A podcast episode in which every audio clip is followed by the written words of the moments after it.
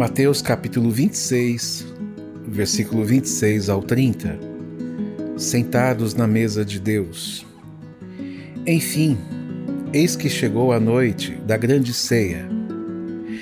Naquele primeiro momento, tudo era como antes, da mesma forma como em outras ceias, quando se reuniram com Jesus. Eles estavam comendo normalmente, e de repente Jesus pega um pão, o abençoa e, partindo aos discípulos, lhes diz para comerem, pois este era o seu corpo. Podemos imaginar alguns olhando entre si, sem compreender o que significaria o pão ser o corpo de Jesus. Em seguida, o Senhor pegou o cálice, deu graças e ofereceu aos seus discípulos, lhes dizendo para que bebessem do cálice e que aquele vinho era o seu sangue. Jesus anuncia uma nova e definitiva aliança, o sangue da aliança, que seria propício para o perdão e a remissão dos pecados cometidos por muitos, os muitos que fariam parte dessa aliança. Dito isso, o Senhor Jesus demonstra que a próxima ceia com ele seria no reino do seu Pai, quando todos estariam reunidos na eternidade. Eles cantaram um hino em seguida, selando aquele momento marcante. Talvez uma letra e melodia que nunca mais saiu da cabeça daqueles discípulos. A mesa é do Senhor Jesus. Os discípulos foram preparar uma mesa para que Jesus se servisse da ceia pascal.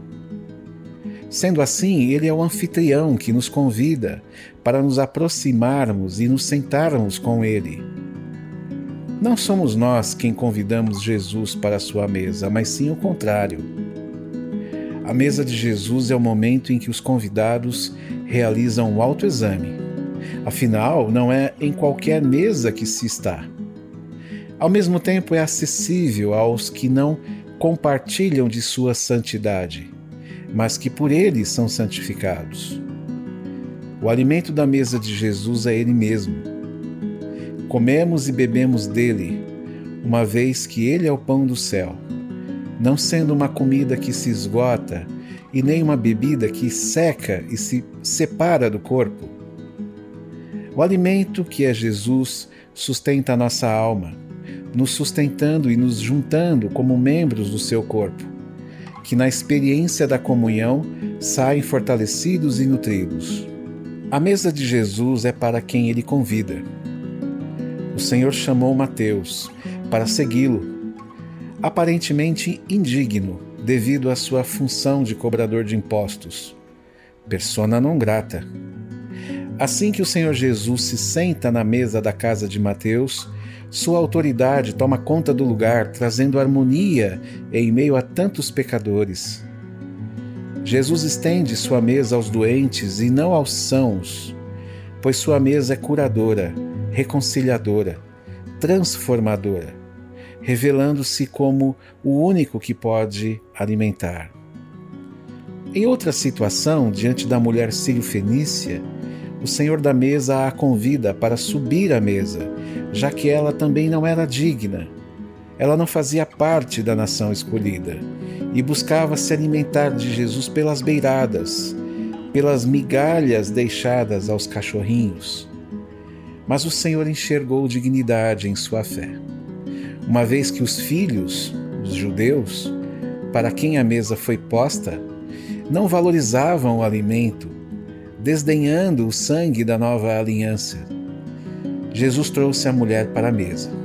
Mateus capítulo 15, versículo 21 ao 28.